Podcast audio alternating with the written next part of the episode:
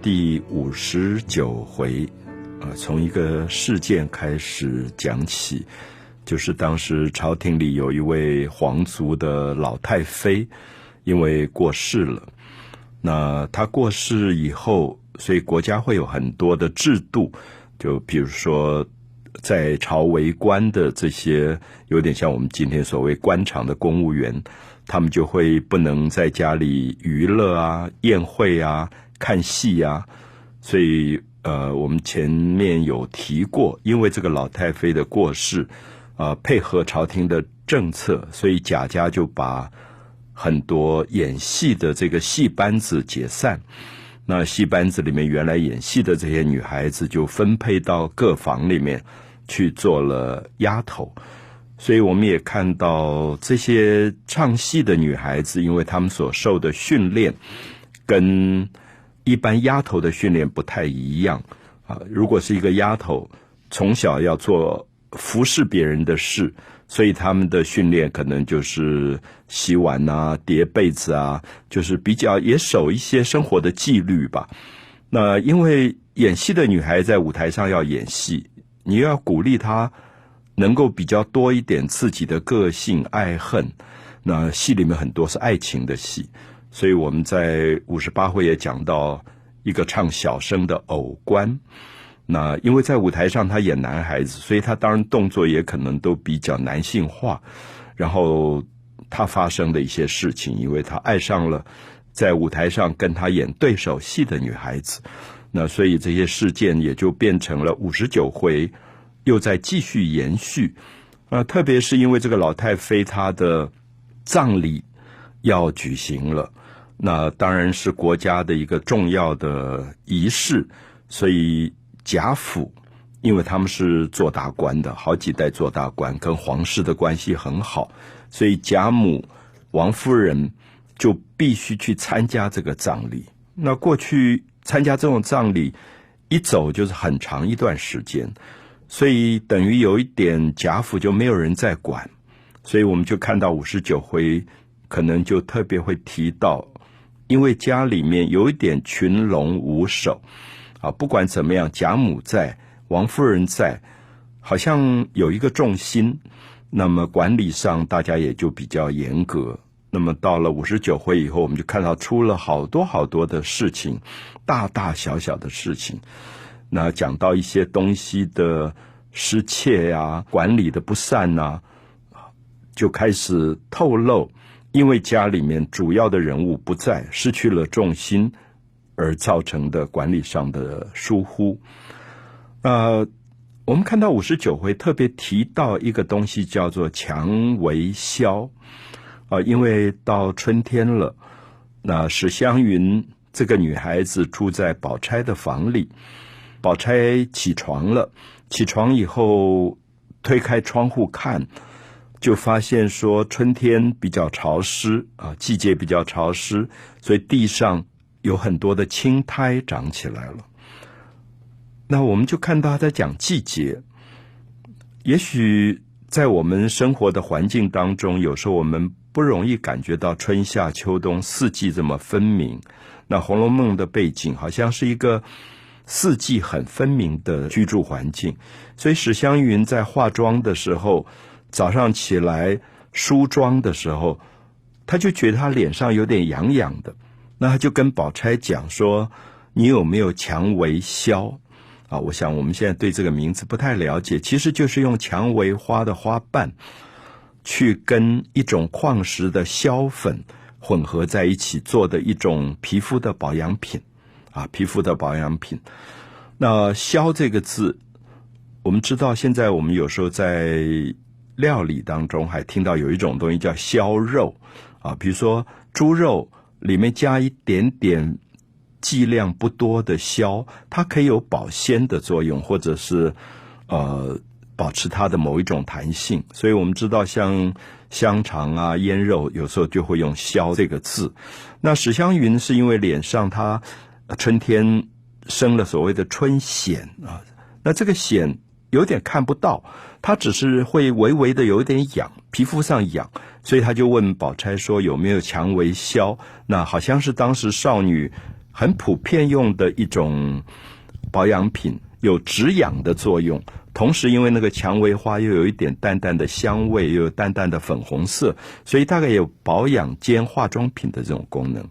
那宝钗就说：“哎呀，刚好我没有了。可是我知道林黛玉最近配了很多啊，就是可见他们当时保养品并不见得是去买什么名牌，是他们自己用蔷薇花蒸了以后加上硝粉自己调制的。所以林黛玉做了很多，那我找人去跟他要。”那所以她的丫头婴儿就跟蕊官他们就一起到林黛玉的那边去，所以在路上的时候，他们就玩起来了啊！因为年轻小孩子就是好像觉得去拿一个蔷薇销并不是最重要的事，而春天所有的那个柳条好漂亮。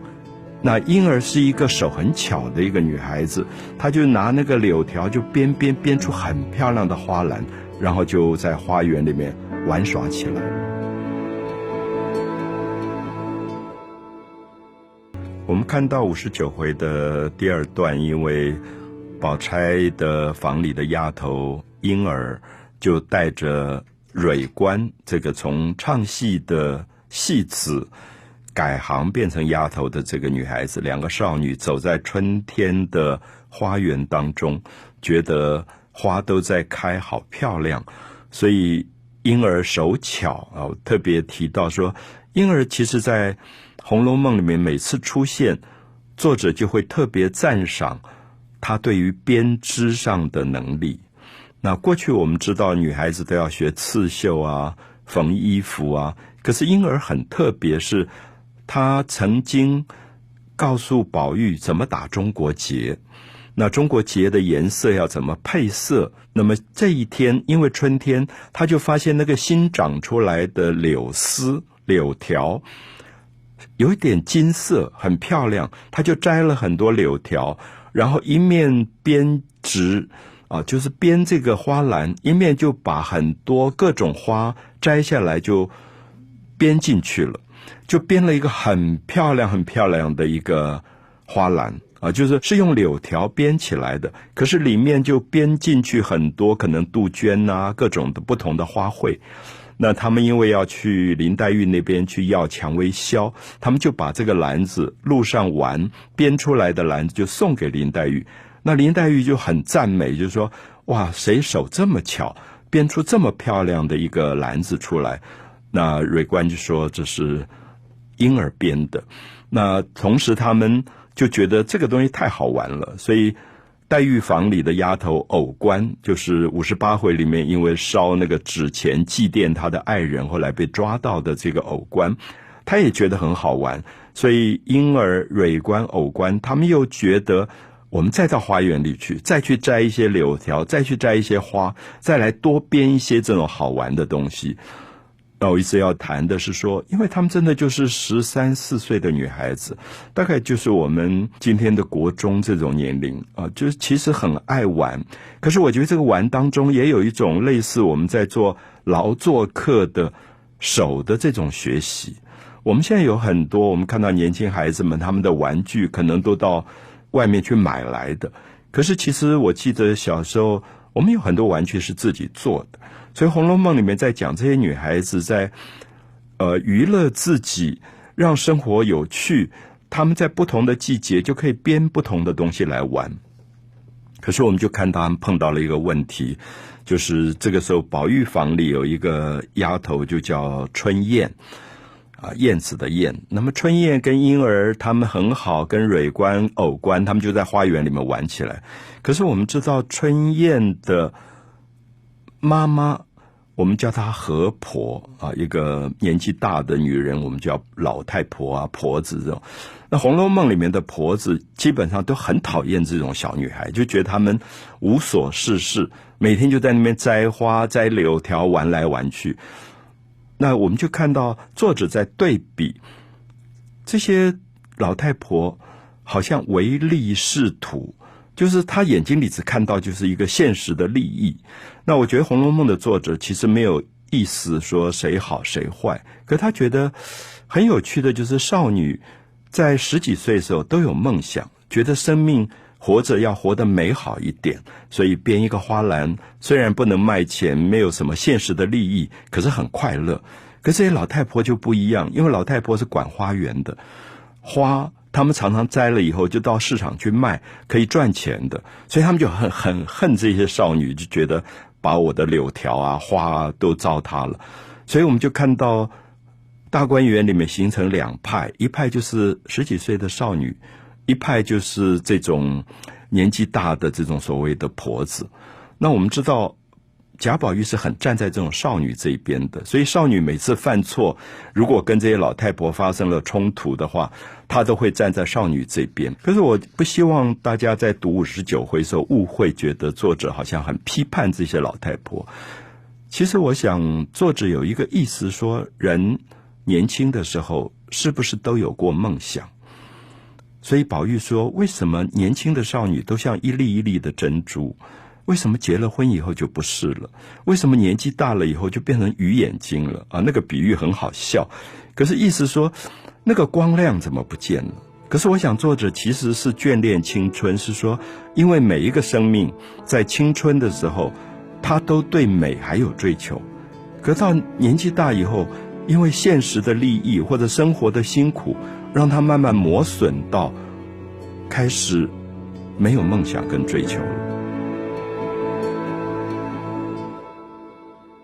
我想一般朋友看五十九回，有时候不容易抓到重点啊，因为五十九回的人物很多，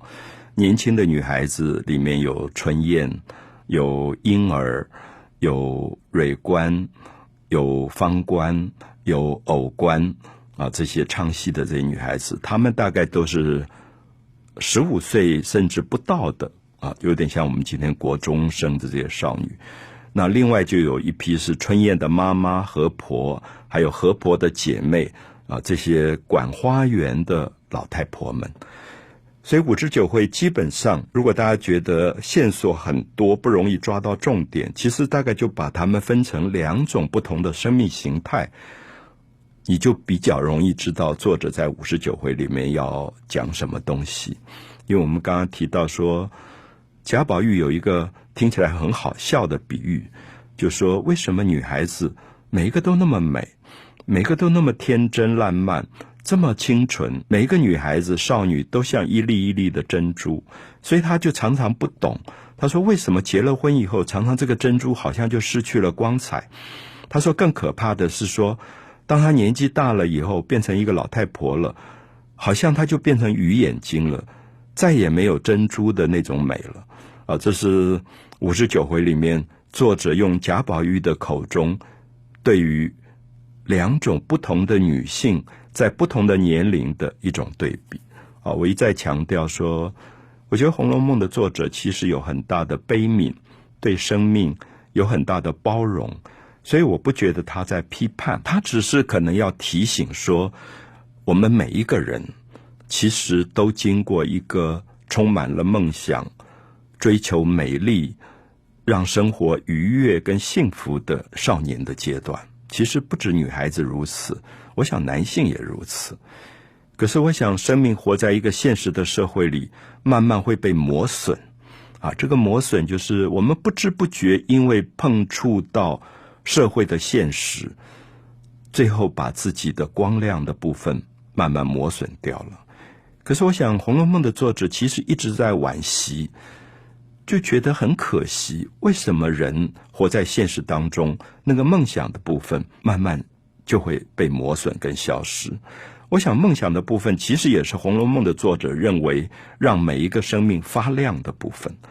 一个人，你看到他生命不再发亮了，其实也就是没有追求了，活在他自己职场的现实当中，最后放弃了所有年少时代曾经梦想过的那件事。所以，我想他在对比这些东西，那特别是我们看到他提到。方官这个女孩子，她在舞台上演一个娇滴滴的小姐，所以当然很爱美。贾府对佣人都很宽厚，每个月都有一些月钱啊，就是等于像薪水一样，让他们来花的，就是做衣服啊、买化妆品啊，或者洗头啊这些钱给他们。可是又觉得他们年龄太小，自己大概不懂管理，所以就找一个年纪大的做他们的干妈，让这个干妈来管钱。那这个干妈。方官的干妈刚好就是春燕这个丫头的妈妈，所以我觉得作者最有趣的是说，他是从春燕的口中透露这个老太婆的心思。因为一个女儿讲自己妈妈的时候，基本上不会是有恶意的，也很少有一个女儿会直接批判自己的妈妈。甚至春燕也说：“哎呀，我都不知道怎么讲，她是我妈妈，我也不能随便说她不好。”可是他还是觉得说，干嘛呢？你拿你的干女儿的钱，最后连头也不让人家洗，就是好久没有洗头，可能都臭了。那你就舍不得买鸡蛋，买这些红头绳啊，煮一个热水让她洗洗头。所以他说那天大闹起来是为了这些事。那我想作者很细心，他在讲说我们的唯利是图。有时候其实就是一点点的钱，也没有那么多钱，买几个鸡蛋会有多少钱？可是买了以后又不甘心，就要春燕去洗。那春燕很懂事，就觉得我干嘛占人家的便宜？就是我洗完头以后啊，古代那个女孩头发又很长，里面又加了鸡蛋什么，这样洗完以后，那个水当然很脏很臭。那你把这个水叫方官再洗。那方官是在舞台上演主角的女孩子，她就觉得简直恶心，怎么会做这种事情？那这个妈妈竟然还不放弃，就女儿不愿意洗，她竟然叫第二个女儿小揪儿洗。那小揪儿也不懂事，就真的洗了。洗完以后，她就把脏水给方官说：“好了，你要洗头，现在有水有鸡蛋，你就去洗头。”所以就大闹起来。所以我觉得五十九回，大家如果。不太容易抓到主线。其实你会发现，作者是在讲，到底为什么会为了这么小小的事情吵到这种地步？而这些东西本来就没有值那么多钱。可是人唯利是图的那个唯利，是不是眼睛到最后除了一点点钱，什么都看不到了？对人的关心，对人的不忍，对于美的追求，全部都没有了。所以，因此。我们就看到，在这么美好的一个春天，就变成一个大悲剧，因为就简直两队人马就开始闹得不可开交。那刚好因为贾母跟王夫人不在家，所以也就等于说，好像没有大人在管。那这些部分从五十九回